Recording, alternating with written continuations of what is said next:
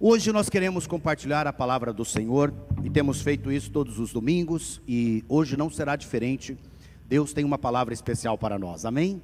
Gera expectativa no seu coração, gera expectativa na sua mente, gera expectativa no Espírito de Deus que Ele quer falar conosco.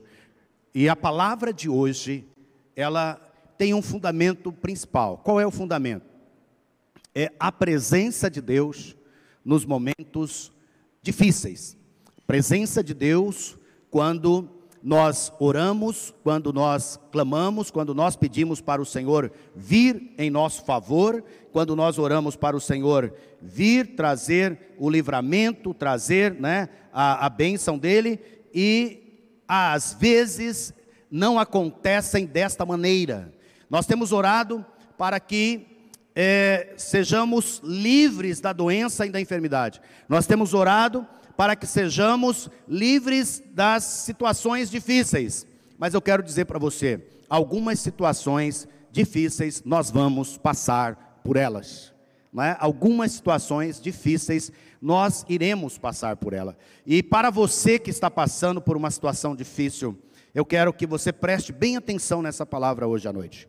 Para você que está pedindo para o Senhor te livrar de algo, mas este livramento não tem acontecido ainda. Eu quero que essa palavra fique firme, fique alicerçada no seu coração. Mas além disso, para todos nós, saiba de uma coisa: há dias que nós iremos passar por situações difíceis. A Bíblia nos diz que no mundo tereis, no mundo tereis aflições mas tem de bom ânimo. Né? Nós precisamos estar animados, nós precisamos estar encorajados com a palavra do Senhor, a palavra da fé, a palavra da graça, a palavra do favor de Deus para com as nossas vidas. E nós temos experimentado de testemunho maravilhosos, irmãos. Nós temos ouvido testemunhos tremendos do que Deus está fazendo nesse tempo, do que Deus está movendo nesse tempo. E como igreja também nós temos experimentado. Mas eu vou te dizer, grande parte desses testemunhos que nós estamos experimentando é exatamente por causa das situações difíceis e milagres por causa das situações difíceis. Não sei se os irmãos, mas quem está me ouvindo vai poder saber, se você ainda não sabe. Nós estamos orando e pedindo ao Senhor que nos desse aqui a condição de ter energia fotovoltaica, que é uma energia, além de ser limpa, ecológica, ela é bem mais em conta, bem mais barata. E o Senhor, de maneira milagrosa, providenciou para nós, não é, é o financiamento para que a energia, né, fosse produzida aqui, obrigado, a, através né, das placas. E essa energia que você e eu estamos usando aqui hoje já é energia gerada aqui no nosso prédio. Amém? Esse é um prédio gerador de energia. É tão bonito isso, né? Assim como você e eu estamos cheios do poder e da energia do Espírito Santo. Mas olha só, o dia, né, uns dias depois que ligou a, a, ao sistema de geração de energia, foi bloqueado os nossos cultos. E aí nós ficamos gerando energia, né, sem usar energia, e nós tínhamos ainda as contas anteriores da, da empresa é, de energia e tínhamos né, a parcela do financiamento para pagarmos e estávamos muito apertados porque, né, com a redução dos nossos cultos presenciais e também com a situação financeira em que entramos nela, uma, uma parte dos recursos, né, das entradas da igreja deixaram de acontecer. Não deixaram de acontecer necessariamente porque os irmãos ou as irmãs são infiéis. Não, é por causa da circunstância mesmo, né? Toda circunstância leva a isso. E nós estamos orando. E eu quero falar para você, né, como que Deus intervém nesse momento. E segunda-feira era um dia de mais uma parcela que nós precisávamos pagar, a terceira parcela já. E nós tínhamos até o recurso, mas esse recurso não era necessariamente para isso. Nós temos se você não sabe, nós temos 10 famílias, pastores e obreiros que é, vivem basicamente das arrecadações da igreja.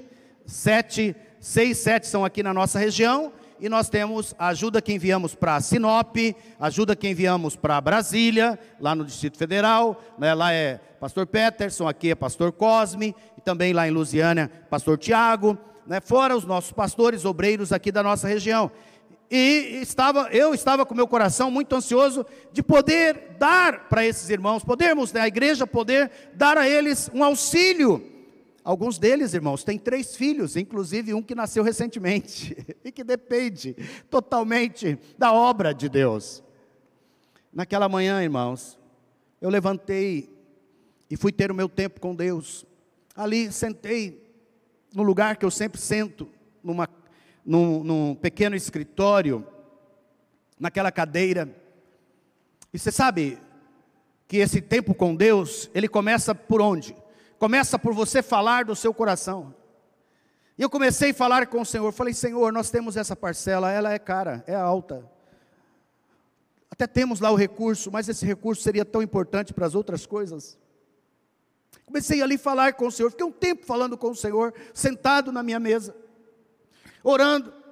E num determinado momento eu senti um direcionamento. Como que é isso, pastor? Você sente um impulso. Você segue os seus pensamentos quando você está com Deus, amém? Porque Ele fala nos seus pensamentos. Que era para eu entrar no computador, ir até a, aquele banco que nos financiou. E nós já tínhamos ligado, e o banco já tinha dito que esse tipo de financiamento não se enquadrava para esse processo de é, postergar, né, prorrogar as parcelas. Bom, eu quero te encurtar rapidamente para você entender como que é Deus agindo no tempo do milagre. Pois tinha uma opção, essa opção era refinanciar. Enfim, eu só quero te dizer que nós jogamos essas parcelas em 72 vezes em vez de 60 vezes. E ao final, o valor que nós vamos pagar é menor do que se nós estivéssemos pagando em 60 vezes. O que, que aconteceu? O, o banco reduziu os juros desse, desse novo financiamento e nos deu mais 60 dias para pagar a primeira parcela. Você pode dar um glória a Deus? Irmãos, isso é um milagre. É um milagre. Eu sei que você está experimentando o milagre. Amém? Mas nós tínhamos uma outra situação, e aqui que eu quero te dizer: nós tínhamos uma outra situação que nós precisávamos acertar, que não tinha como fazer, não tinha como agir. Sabe o que a gente fez? Pegou o dinheiro que tinha e pagou. O que eu quero dizer para você é: há momentos que você vai experimentar grandes milagres de um jeito, há momentos que Deus vai te dar o recurso para você pagar. Estão comigo, sim ou não? Há momentos que Deus vai nos curar de toda doença, há momentos que Ele vai passar conosco pela doença. Há momentos em que você vai experimentar provisão, há momentos que você vai passar por uma escassez, mas o Senhor estará com você no momento da dificuldade. Amém? Há momentos que nós vamos estar, né? E nós já estivemos aqui com esse culto lotado, esse culto cheio de pessoas que não cabiam mais pessoas. E nós estamos felizes e alegres com Jesus. Amém? Há momentos que nós estamos aqui, além de estarmos com espaço reduzido, mesmo assim, ainda estamos com muitas cadeiras vazias. Estão entendendo? Esses são momentos que nós passamos. Agora, eu quero dizer para você: o Senhor está conosco sempre. Ele está conosco quando você experimenta um grande mover, mas Ele também está conosco quando a gente passa por dificuldades. Lembra do salmista, Salmo 23, versículo 4, né? Ainda que eu ande pelo vale da sombra da morte, eu não temerei mal algum. Por quê? porque o Senhor está comigo. O Senhor está comigo. Mas o Senhor está comigo aonde? No vale da sombra da morte. Olha só, eu e você não desejamos ir no vale da sombra da morte. Eu e você não queremos passar por situações assim, mas se passarmos por essas situações, o Senhor estará conosco lá. Então, às vezes, em vez de nos tirar do problema, o Senhor vai entrar entrar conosco dentro do problema. Aleluias. Ele vai entrar, ele vai permanecer, ele vai agir dentro da nossa situação. Então, nem sempre o milagre é ser livrado do problema, mas é o que Deus fará naquela situação de problema, naquela circunstância. Amém? O Senhor se revela todos os dias a nós, e o Senhor se revela é nas circunstâncias. E eu estava lendo um texto, Isaías 43, 2. Isaías 43, 2. Eu não sei se consegue projetar para nós. Ele diz assim: Quando passares, passares pelas águas, eu serei contigo. Quando passares pelos rios, eles não te submergirão. Quando passares pelo fogo, não te queimarás, nem a chama arderá em ti. Agora, olha comigo, eu vou ler de novo esse texto, ver se eu vou, se eu vou fazer da maneira correta. O texto diz assim: Quando passares pelas águas, quando passares pelos rios, eles não te submergirão. Quando passares pelo fogo, não te queimarás, nem a chama arderá em ti. O que, que faltou na minha leitura? Hã? Eu serei contigo. Sabe qual é a chave? É a presença do Senhor conosco. Há um poder na presença de Deus nas nossas vidas, irmãos. A presença de Deus é aquilo que nos garante né, que nós vamos passar por essas situações e não vamos ser, é, não vamos naufragar, não vamos sofrer. Não é? Temos pregado muito sobre isso aqui. Lembra quando nós falamos sobre Paulo, quando ele chegou na ilha de Malta e que quando ele estava ajudando a acender o fogo, uma cobra o picou e ele joga a cobra, e aí as pessoas ficaram esperando ele que o veneno o matasse o destruísse, mas o Senhor era com ele, amém? E ele não morreu, ele não sofreu as consequências. Saiba disso, meu amado, minha amada, nós vamos sair do outro lado mais forte, mais vencedores, mais alicerçados, mais enrijecidos, mais fortalecidos. Nós vamos sair do outro lado né, de toda essa, situ, situação e circunstância. Nós vamos sair mais rocha, nós vamos sair mais cerne, nós vamos sair muito mais fortalecidos em Deus. Você pode dizer glória a Deus. Deus.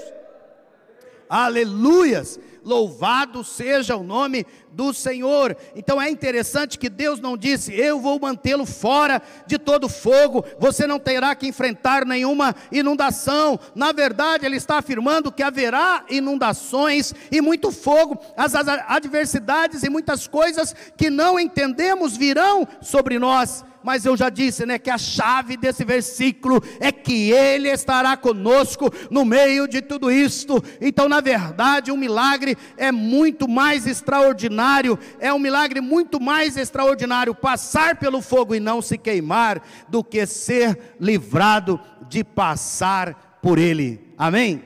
O milagre é muito maior, irmãos, quando você e eu passamos pela situação do que quando somos simplesmente libertos por Ele. Uma coisa que eu quero te pedir nessa noite: não divague seu pensamento, coloque sua mente agora no Senhor, não deixe sua mente sair da presença do Senhor, convide o Senhor para passar pelo rio junto com você, convide o Senhor para passar pelo fogo junto com você, convide Ele para que Ele entre na sua situação, sabe por quê? Porque às vezes nós ficamos labutando, e querendo sair da situação. Já viram isso? Isso é chamado de ansiedade. A ansiedade é quando eu fico tentando eu mesmo resolver, eu fico tentando sair, eu fico tentando lutar contra aquela situação. E aí eu me encho de medo e me encho de ansiedade. Mas o dia que você chamar o Senhor para entrar, sabe o que vai acontecer? Em vez de você ficar ansioso, você vai entrar no descanso de Deus. Descansa, descansa nesses dias. Saiba que o Senhor é com você, né? Então eu sei que ser curado é uma promessa, né? Eu sei que Deus ele traz livramento para as nossas vidas, mas se eu ficar doente e você ficar doente, saiba que o Senhor está conosco em todos os lugares. Se tem alguém me ouvindo que está doente, se porventura tem alguém me ouvindo, essa mensagem chegar num leito de hospital, ou você que está em casa acamado, por enfermidade. Ouça o que a palavra de Deus diz no Salmo 41, versículo 3. O Senhor promete que Ele vai nos assistir no leito de enfermidade e na doença Ele vai afofar a nossa cama. Meu Deus, meu Pai. Talvez você não saiba quanto carinho e afeição tem o Senhor pela sua vida. Você talvez não imagina o quanto Ele é um Deus que se relaciona e que cuida de nós como um pai e uma mãe. Possivelmente uma das imagens mais afetuosas que eu tenho é da minha mãe, quando a gente, muito pequeno, eu tenho é, imagens na minha mente dos três anos de idade, quando é, morávamos no sul do país, região muito fria. E aí à noite, a gente deitado ali, ela chegava e colocava mais um cobertor e ajeitava para que a gente ficasse ali confortável. Ou se não estava conseguindo dormir, ela ia fazer um chá, ela ia se, se estender cuidado para com as nossas vidas. Sabem, o Senhor está nos assistindo, assistindo aqui, Ele está dando assistência para nós quando a gente está na enfermidade. Ele está lá conosco. Por isso eu quero dizer, olha aqui, meu amado, não julgue ninguém que está passando por doenças, não julgue ninguém que está passando por problemas financeiros, não julgue ninguém que está passando até por falências. Eu falo de, eu falo de coração e eu falo de prática. Como pastor, no primeiro ano como pastor, isso há 24 anos atrás, 25 anos, tinha um ano, 24 anos atrás, eu e Mira passamos por uma falência. Nós tínhamos uma pequena empresa e nós tivemos uma falência enorme. Foram períodos extremamente difíceis, mas eu quero dizer para você, foi um dos períodos que, eu, que nós experimentamos os maiores milagres de Deus na nossa vida de provisão. Que coisa incrível! Milagres e milagres e milagres. Experimentamos a presença dele conosco. Então não julgue ninguém, porque hoje há uma mensagem né, triunfalista, ufanista, dizendo que nós não vamos passar por nada, que não vamos passar por nenhuma situação. Olha aqui, meu amado, olha aqui, minha amada. O Senhor nos livra, eu posso assim dizer, de quase todas, mas tem umas que Ele deixa para a gente experimentar Ele de uma maneira diferente. Sabia disso? Por exemplo, se você e eu nunca ficássemos doentes, você não conheceria Jeová Rafá, o Deus que cura. Você não conheceria um Deus que afofa a sua cama. Você não conheceria um Deus que está com você na beira da cama, muitas vezes você sozinho, né? muitas vezes separado lá. Eu me lembro que o período maior de internação que eu já fiquei foram nove dias. Fiquei nove dias internado no hospital. Nove dias é, é, um, é um período extenso. Nem sempre você tem as pessoas lá, é ou não é? Nem sempre a família está lá, nem sempre os enfermeiros estão lá. Mas eu me lembro que ainda novo na fé, eu sabia que o Senhor estava lá comigo, né? eu sabia que Ele estava presente ali comigo, e sempre me animando, me encorajando e me guardando. Vocês estão entendendo? O Senhor te assiste. Se você não passa por batalhas financeiras, David, você não experimenta o Jeová Jireh, o Deus que provê. É ou não é? Se você não sofre alguma injustiça, você não experimenta Jeová Sidequinu, o Senhor é a minha não é? Ele é o Deus que se manifesta a nós neste momento. E olha aqui para mim, parece-me que a presença de Deus se torna mais evidente nestes momentos do que nos dias normais e tranquilos das nossas vidas. Sim ou não? Para que nós experimentemos o poder da presença dele, não é? E ele não está sozinho, você não está sozinho, ele está conosco no meio do fogo, Ele está conosco no meio dessa situação. Em vez de apenas tentar sair do vale, em vez de apenas tentar sair do problema, sair do fogo, se você começar a dizer, Pai, deixe-me sentir a Sua presença no meio do fogo, mostre-me a Sua grandeza neste problema, então você terá uma paz que ultrapassará todo o seu entendimento, você sentirá uma alegria quando outros estão desencorajados, você terá uma esperança que não poderá ser destruída. Haverá uma forte expectativa de que coisas boas estão por acontecer. E mais importante do que as circunstâncias é quem está com você, a presença. Diga comigo, não importam as circunstâncias, importa aquele que está comigo. Sabia? Todas as pessoas passam por circunstâncias muito parecidas. Muitas pessoas passam por circunstâncias e nunca mudam. Por quê? Porque não tem a presença. Mas você e eu, quando passamos por circunstâncias e o Senhor está presente conosco, Ele muda a nossa vida, Ele muda a nossa história. Saiba disso. E eu quero compartilhar com você um, uma passagem da Bíblia que mostra exatamente como isso acontece na vida de alguns irmãos. E esse texto está lá em Daniel Daniel capítulo 3. Nós falamos aqui, logo na primeira mensagem que pregamos nesse tempo de pandemia, nós falamos sobre Daniel também, e falamos sobre a cova dos leões, aonde ele passou por aquela situação e ele foi, o anjo do Senhor foi ali e fechou a boca dos leões. Mas hoje nós queremos falar dos três amigos de Daniel, Sadraque, Mesaque e Abdinego, porque eles passaram por um fogo, eles passaram por uma fornalha. E, e pesquisando hoje, ficamos sabendo que fornalha é uma expressão usada para um fogo que chega a mil graus de calor. Mil graus. Isso é uma fornalha. Eu, eu não tinha ideia. Eu achava que uma fornalha pudesse ser 200 graus, 300 graus, mas era mil graus. E estes irmãos passaram por uma fornalha, quantas vezes mais é, é, foi, foi colocado mais fogo nela? sete vezes mais.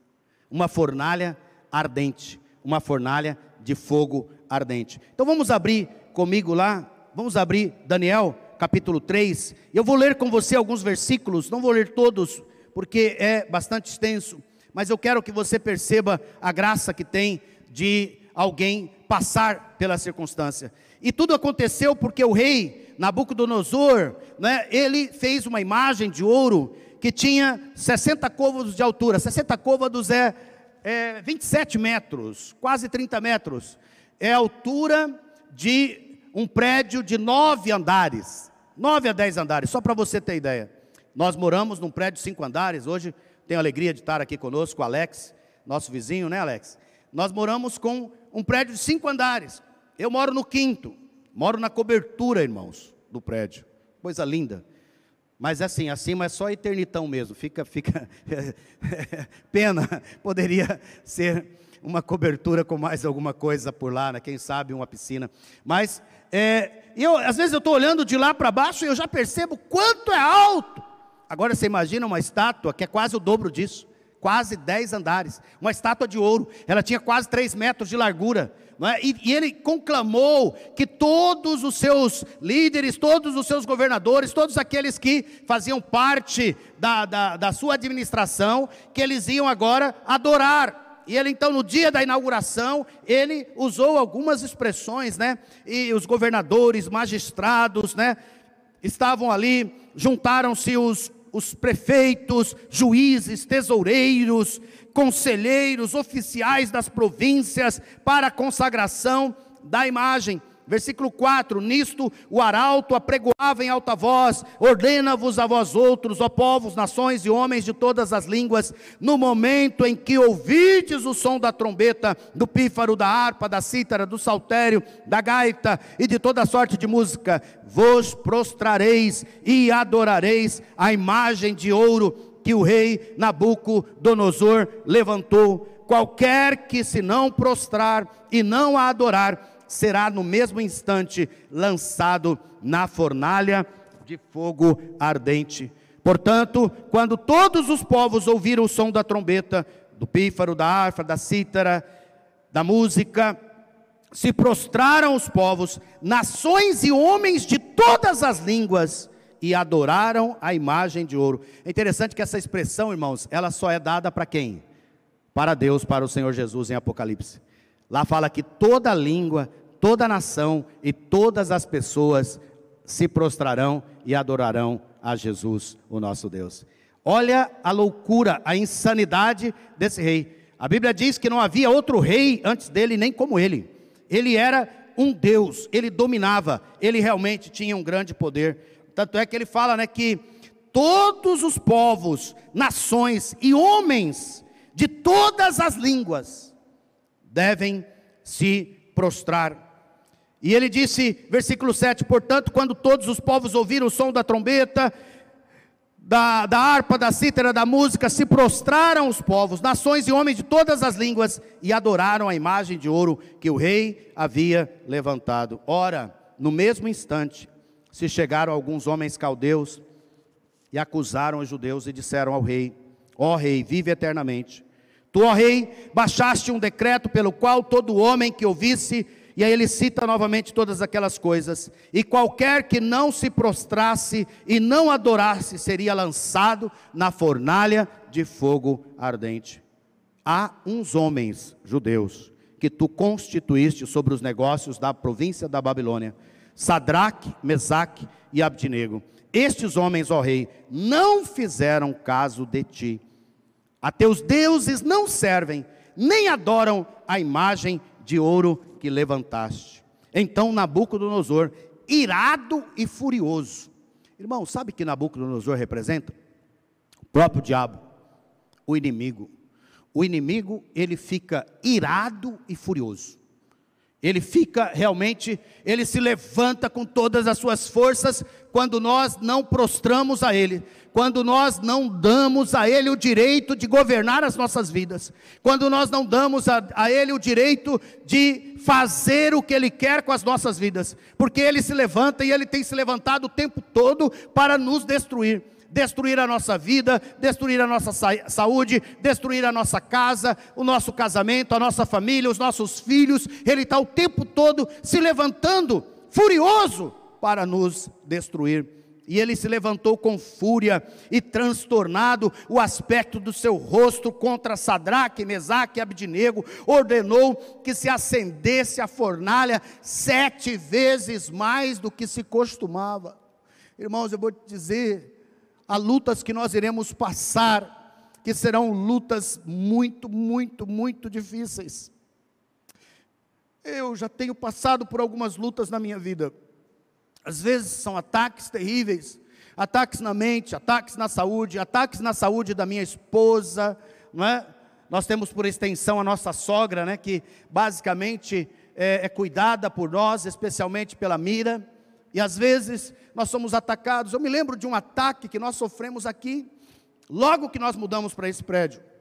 Minha esposa tropeçou ali no primeiro degrau daquela escada. E ela, eu, eu tinha acabado de começar a pregar, eu tinha dez minutos que tinha começado a pregar. E ela caiu com uma criança, uma bebê no colo, lá de cima, ali. E ela, no seu instinto de mãe, protegeu a criança e se machucou toda. Eu me lembro, o que, é que eu faço? Todos os irmãos aqui ouvindo a palavra. Graças a Deus, logo dois, três, quatro irmãos socorreram ela, levaram para o hospital. Quando terminou o culto, eu fui lá no hospital para estar com ela. E ela sofreu contusões, mas a graça de Deus foi tão grande, irmãos, que não quebrou nenhum dos seus ossos. Né? E ela se recuperou para a glória de Deus. Mas que luta, que ataque! Um ataque dentro de um prédio consagrado ao Senhor, um ataque para destruir, um ataque para quebrar, um ataque para roubar a sua alegria, roubar o seu culto, roubar a sua confiança. Tantos outros ataques que sofremos, eu estou falando de um aqui, outro ali. Mas eu falo para você, eu tenho meu lugar de chegar lá e falar com o Senhor. Contar para Ele dessas lutas, dessas dificuldades.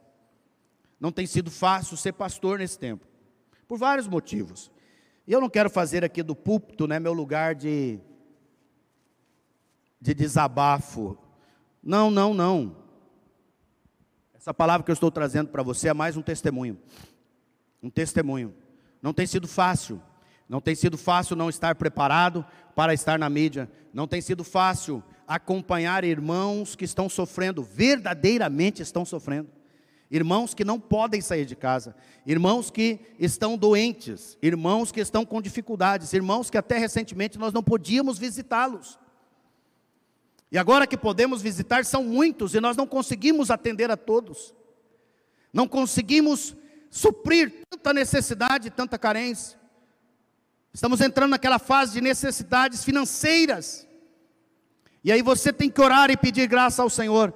Mas no meio de tudo isso você vê bênção. Nosso prédio da Várzea Grande era pequeno, 100 metros quadrados. Pois Deus preparou agora um novo prédio, com quase 300 metros quadrados para a nossa igreja lá. Amém? E sabe, 20%, 20 mais barato do que o prédio atual. Não é milagre de Deus? Então você está sofrendo ataques aqui, dificuldades desse lado, você não sabe muito bem como ser um pastor, você não sabe muito bem o que falar, é ou não é? Porque se você falar, todo mundo é curado, mas aí morre alguns, você vai ficar de que maneira? Mas se você fala, olha, cuidado, que a doença pode te pegar, aí fala, onde está a fé desse pastor? Que louco é esse pastor que não tem fé? Você está me entendendo? É um tempo muito difícil. Esse é o tempo de nós termos revelação de Deus e estarmos aos pés de Jesus. Sabe, essa é a mesma coisa que você e eu precisamos, a presença de Jesus nesses dias. Só Ele pode nos dar sanidade, só Ele pode nos dar esperança no meio de tanta notícia ruim, tanta luta. Meu pastor, nosso pastor lá de Leverger, me ligou agora, meia hora antes de eu vir para cá. Pastor, prefeito soube de dois casos, dois casos, não tinha caso nenhum na cidade de Leverger, dois casos de Covid. E ao meio-dia ele fez um pronunciamento ao vivo, proibindo todas as aglomerações, inclusive os cultos. Nosso culto estava preparado, prédio preparado, com todos os cuidados, pois o prefeito bloqueou de ter o nosso culto em Leverger.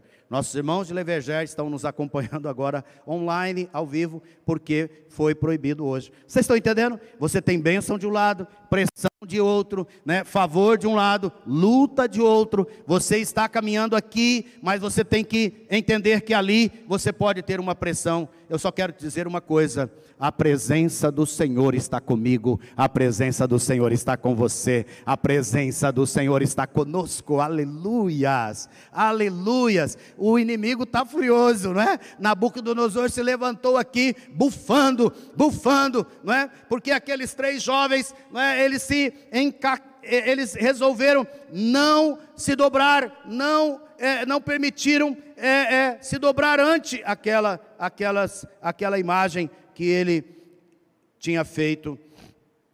Ordenou aos homens mais poderosos que estavam no seu exército que atassem a Sadraque, Mesaque e Abednego e os lançassem na fornalha de fogo ardente.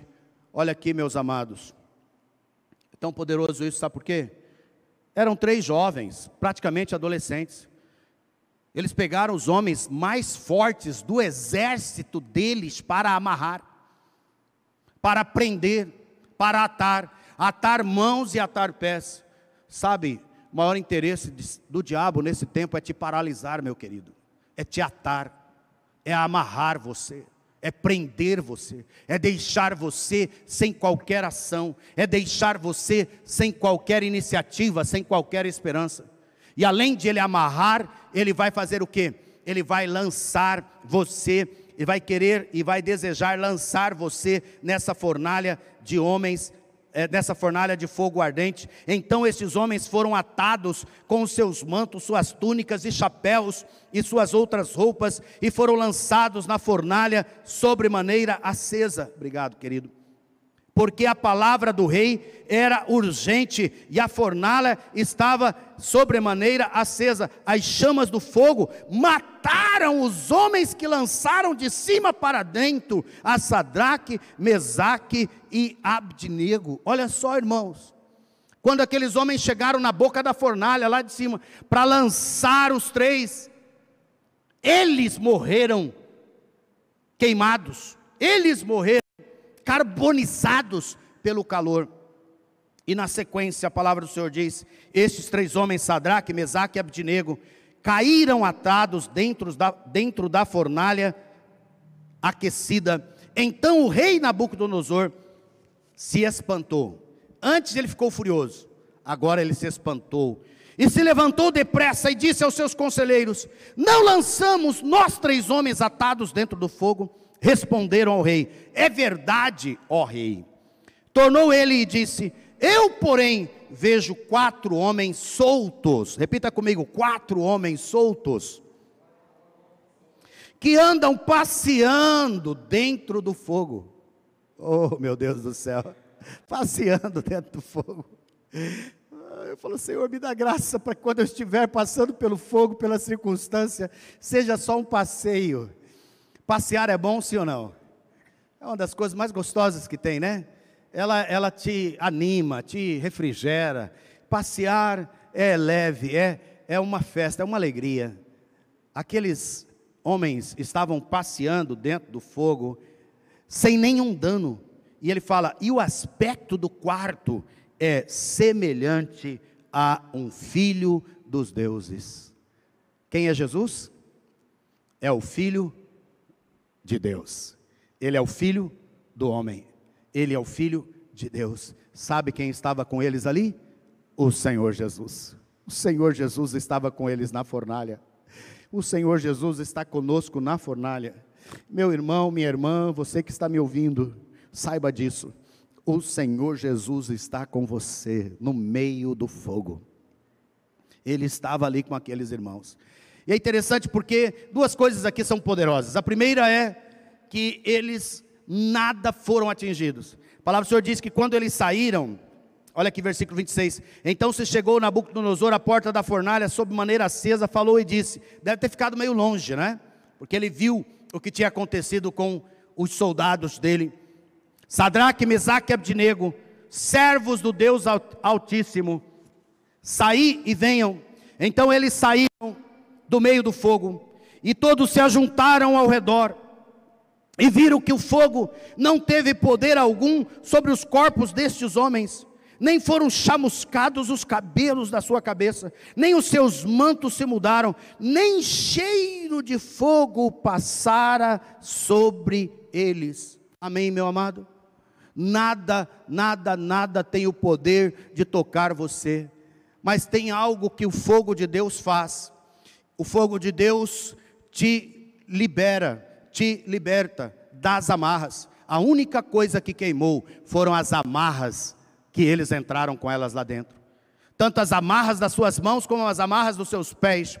Esta, estas foram queimadas pelo fogo, pela presença de Deus. Eu quero dizer para você que quando você passa pelo fogo e você tem essa fé e essa confiança de que o Senhor está com você, a única coisa que vai ser queimada e tirada da sua vida são as amarras. As amarras são o que? A ansiedade. As amarras é o medo. As amarras são as, as, pensamentos, as ideias negativas que o diabo coloca nas nossas vidas. Aquela ansiedade que leva-nos a pensar de que não vamos sair, que não estamos bem, que a situação só está ficando pior, que a situação, em vez de melhorar, piora. Não é assim? Tem aquelas pessoas que pensam sempre assim: né, vai, vão sempre de mal a pior. Esses pensamentos não são de Deus. Nós cantamos aqui uma canção que para mim é uma das canções mais lindas que eu gosto de cantar, que ela tem uma parte que ela fala assim: Teus pensamentos me definem, Abba, Pai. Por quê? Que a palavra do Senhor diz que os pensamentos de Deus a nosso respeito são pensamentos bons, Pensamento de Deus a nosso respeito são pensamentos bons, não são pensamentos de nos causar mal, nem de nos causar dano. São pensamentos que produzem esperança e são pensamentos de nos dar um futuro e um futuro próspero. Este é o pensamento de Deus sobre você, sobre mim, sobre as nossas vidas. Tudo que é contrário a isso não vem de Deus. Não vem de Deus né, esses sentimentos destrutivos que nós carregamos, eles podem ser destruídos quando você passa pelo fogo, amém? Quando você passa pelo fogo, porque o que, que o diabo ele, ele, ele sofre aqui? Ele sofre duplamente, porque ele não consegue atingir os filhos de Deus, mas além de não atingir os filhos de Deus, né, os planos dele são frustrados na vida desses irmãos. Diga comigo: os planos de Deus não serão frustrados na minha vida não serão frustrados na nossa vida. Não serão, não serão, não serão, em nome de Jesus. Há um quarto homem com você. Há um quarto homem lá na sua casa, há um quarto homem no seu quarto, há um quarto homem lá no seu escritório, na sua empresa, há um quarto homem né, com você. Esse quarto homem é o Senhor Jesus, amém? Você não está sozinho, Ele está com você, né? É, é, e nós podemos até brincar com isso, né? Porque é você, o Pai, o Espírito Santo e o Filho, olha só, né? Você, o Pai, o Filho e o Espírito Santo, sempre quatro, você não está sozinho, o Senhor é com você. E eu quero caminhar para o final dessa palavra com você, exatamente te mostrando que Ele está né, nesse momento com você e comigo, que porventura estamos sendo lançados numa fornalha. E Deus, Ele não está limitado pelo fogo, Ele não, não está limitado pelas inundações, circunstâncias e pela fome. Com certeza não foi o Senhor quem enviou as dificuldades na sua vida, mas Ele certamente as permitiu, porque tem um propósito para cumprir em sua vida. Ele quer mostrar glória e o poder da presença dEle através de você, para que todos conheçam a sua graça. Aleluias! Você ainda dará testemunho de como o Senhor te livrou, de como o Senhor está te livrando nesse momento de fogo, nesse momento de luta, de batalha. E a minha palavra final, eu estava observando a vida deste, desses três homens, desses três jovens, e o próprio rei Nabucodonosor nos mostra algumas características nele. Eu quero falar delas, quatro delas. Primeira está lá no versículo 28. Versículo 28 diz assim: Nabucodonosor disse: Bendito seja o Deus de Sadraque, Mesaque e Abdinego, que enviou o seu anjo e livrou os seus servos que confiaram nele, pois não quiseram cumprir a palavra do rei, preferindo entregar o seu corpo a servir e adorar um Deus que não era o Deus deles. A primeira coisa que, irmãos, que esses irmãos tinham eles eram servos do Deus Altíssimo. Diga comigo, servo do Deus Altíssimo. As irmãs digam, serva do Deus Altíssimo.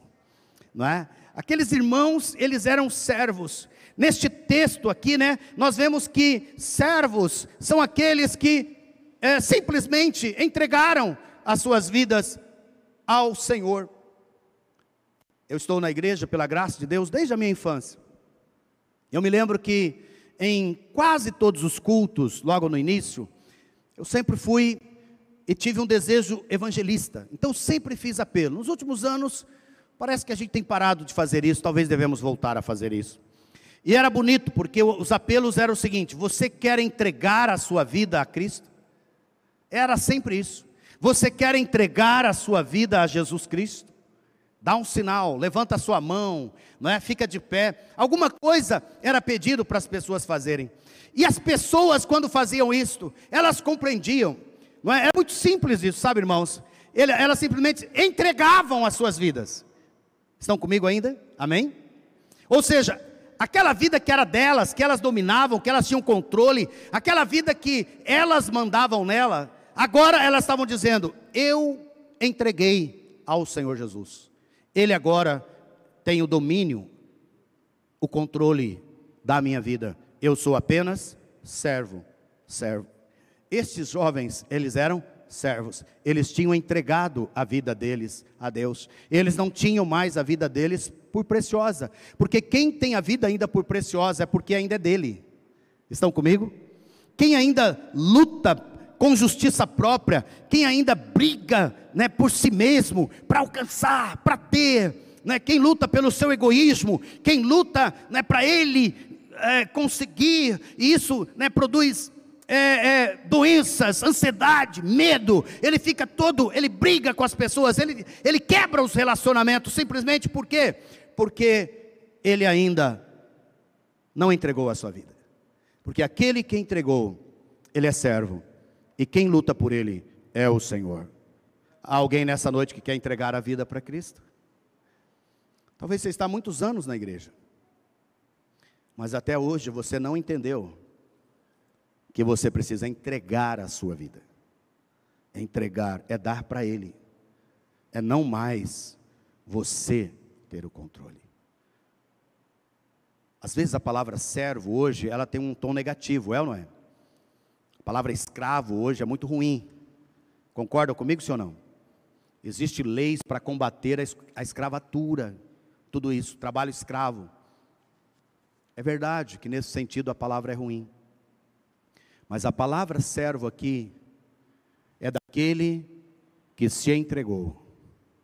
É daquele que está dizendo: é o Senhor comigo. Eu entreguei minha vida a Ele. Eu vou passar pelo, pelo fogo, não vou me queimar. Vou passar pelas águas e eu não vou submergir. Servos do Senhor, servos do Deus Altíssimo. Eu não quero colocar dúvida no seu coração, não é para isso que a palavra está sendo dita hoje, mas é para te encorajar. Se você não entregou sua vida, você precisa entregar. Você precisa entregar. Porque você vai entregar para aquele que pode todas as coisas. Você vai entregar para aquele que tem o controle de todas as coisas. E é ele que pode fazer algumas coisas por nós. Sabiam disso? Não é, não é o dinheiro, não é, né? olha, nós, nós estamos vivendo situações, não aqui em Cuiabá, muito triste, muito dolorida as situações que algumas cidades estão vivendo, onde já não tem mais é, vagas na, nas UTIs dos hospitais, como aconteceu em muitos países. Eu fico pensando, né? Será que alguém de muita influência naquela cidade vai ter vaga? Será que alguém de muito dinheiro naquela cidade vai ter vaga? Possivelmente não, porque não vai ter UTI. Mas eu quero dizer para você, nós temos o Senhor conosco em todo o tempo. Nós não estamos passando por isso. Graças a Deus. Louvamos ao Senhor. Mas se tivéssemos de passar por isso, você estaria aqui? Você estaria em paz? Você estaria cultuando a Deus? Ou você faria como alguns numa notícia que eu li essa semana que me surpreendeu, que as pessoas estão mudando dessas cidades, indo embora dessas cidades por medo, por medo. Né? Eu quero dizer para você, você e eu somos servos do Deus Altíssimo. Nossa vida está entregue nas mãos de Deus. Talvez alguns dos nossos irmãos não serão livres dessa doença. Não serão. Nós somos um povo grande nessa nação. Alguns dos nossos irmãos passaram e poderão passar por essa doença. Mas por que, que eu estou falando isso? Eu estou falando isso porque é, não é ser livre ou é contrair a doença, é saber que o Senhor está conosco, sempre, sempre. E eu vou dizer para você que algum dia, seja esta ou outra doença, nós vamos passar por aflições de enfermidades nesse corpo. E é importante você e eu sabermos que o Senhor é conosco porque você entregou a sua vida, Ele cuida de você. A segunda coisa aqui, para nós caminharmos para o final, diz que eles, eles confiaram nele. Ele diz assim: olha, cheios de fé, se o nosso Deus, a quem adoramos, quiser, Ele poderá nos salvar da fornalha e nos livrar do seu poder, ó Rei. As grandes bênçãos de livramento vêm em nossa vida, não porque somos merecedores, mas simplesmente porque cremos em Deus, no seu grande poder. Esses três jovens criam loucamente em Deus. E eu vou dizer para você: a fé sempre agrada a Deus, pois sempre seu nome será glorificado, e, e também significa que você vai conhecer cada vez mais a Deus. E depois que eles falaram isso, eles falaram algo mais poderoso ainda. Eles disseram: mesmo que o nosso Deus não nos salve, mesmo que o nosso Deus não nos livre, mesmo que isso aconteça, o Senhor pode ficar sabendo que não prestaremos culto ao seu Deus, nem adoraremos a estátua de ouro que o Senhor mandou fazer eles tinham uma fé, mas não era uma fé simplesmente assim de estralo, não. Era uma fé perseverante, uma fé firme, uma fé independentemente das circunstâncias. Há um mês atrás, um mês e meio atrás, acompanhei um pastor amigo, que de Porto Velho, que perdeu a sua esposa com câncer. Muito querida aquela irmã. Mas sabe o que me impactou? Foi que ela no hospital, levou dezenas de pessoas daquele hospital para o encontro com Deus, enquanto ela estava ali fazendo quimioterapia e fazendo toda aquela situação. Fiquei pensando, meu Deus, tem Sadraque, tem Mesaque, tem Abidnego hoje aqui ainda entre nós. Tem, irmãos. Sabe, você é um deles. Não desista, não desanime, não se dobre diante das circunstâncias. Por favor, permaneça firme, permaneça completamente ligado nele, confiante nele. Sabe, o Senhor é com você. Eles não foram libertos da fornalha, eles foram lançados na fornalha.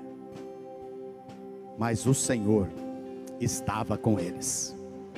Não importa o que acontecer, o Senhor está com você.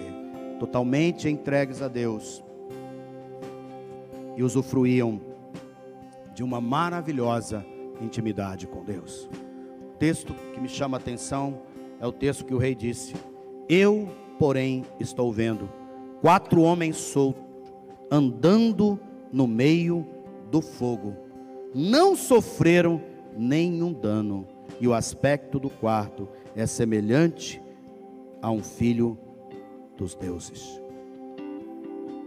A grande bênção, a grande alegria é que aqueles irmãos passeavam no meio do fogo. Eu não sei o que eles faziam ali com Jesus. É, alguns estudiosos dizem que eles não, eles não tinham consciência da presença do, do quarto homem.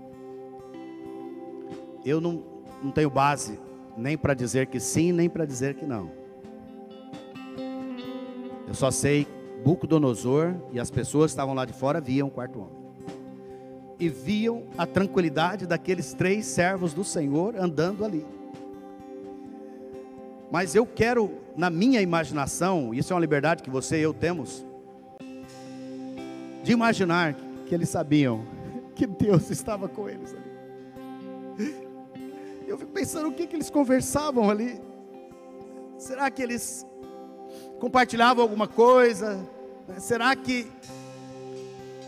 Eu, eu, eu, o texto não diz depois também o que, que, eles, o que, que eles faziam ali. Mas eu quero dizer para você, meu querido, meu amado, que está passando por circunstâncias difíceis, o Senhor é conosco, o Senhor é contigo. Assim como Ele foi com esses, assim como Ele foi né, com Paulo e Silas na prisão, quando eles estavam ali, eles adoravam, eles cantavam hinos louvor ao Senhor, e o, e o Senhor vem e os livra dali. Assim como os discípulos, quando foram atravessar o mar, e o Senhor falou para ele: Nós vamos para outro lado, vamos atravessar. E entraram no barco. Jesus, tão cansado, cansado do trabalho. Diz a palavra que ele deitou, pôs um travesseiro e dormiu. Dormiu. Sabe a ondinha? Ele dormiu. Só que a onda transformou-se em tempestade.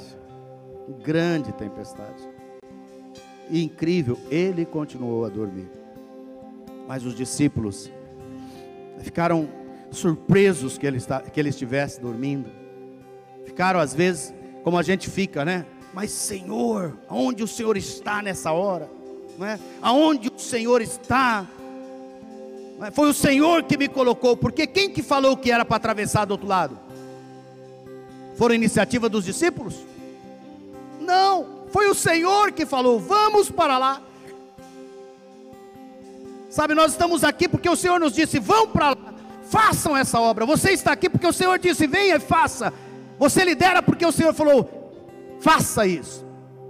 Você está caminhando porque o Senhor te mandou caminhar.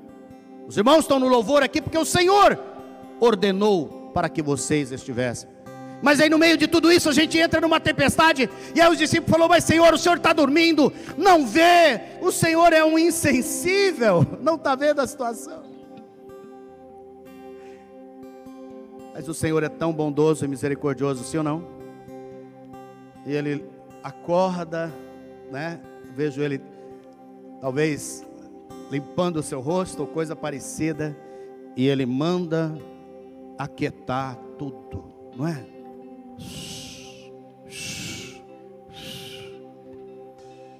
E todo mundo, quem é esse que até o vento e o mar lhe obedece? Quem é esse? Esse é o quarto homem.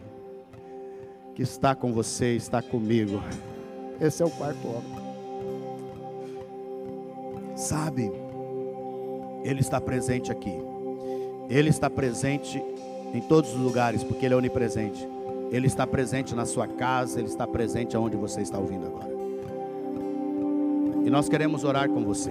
Quero convidar você a ficar de pé e nós vamos orar. Vamos orar e exaltar ao nosso Deus. Vamos cantar uma canção. Eu quero que você cante essa canção comigo. E eu quero pedir para você que nessa noite sinta o Senhor do seu lado.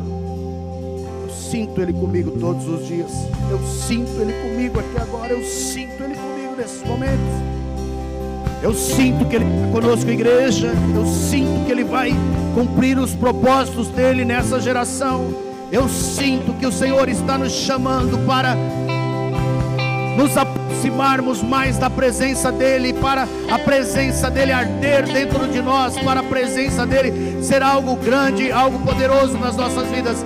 Eu sinto, eu sinto que vamos romper mesmo que estejamos passando por essa fornalha e toda essa situação, o Senhor te ama, o Senhor é com você. Você vai experimentar milagres, você vai experimentar provisão, você vai experimentar cura, você vai experimentar a bondade do Senhor esses dias.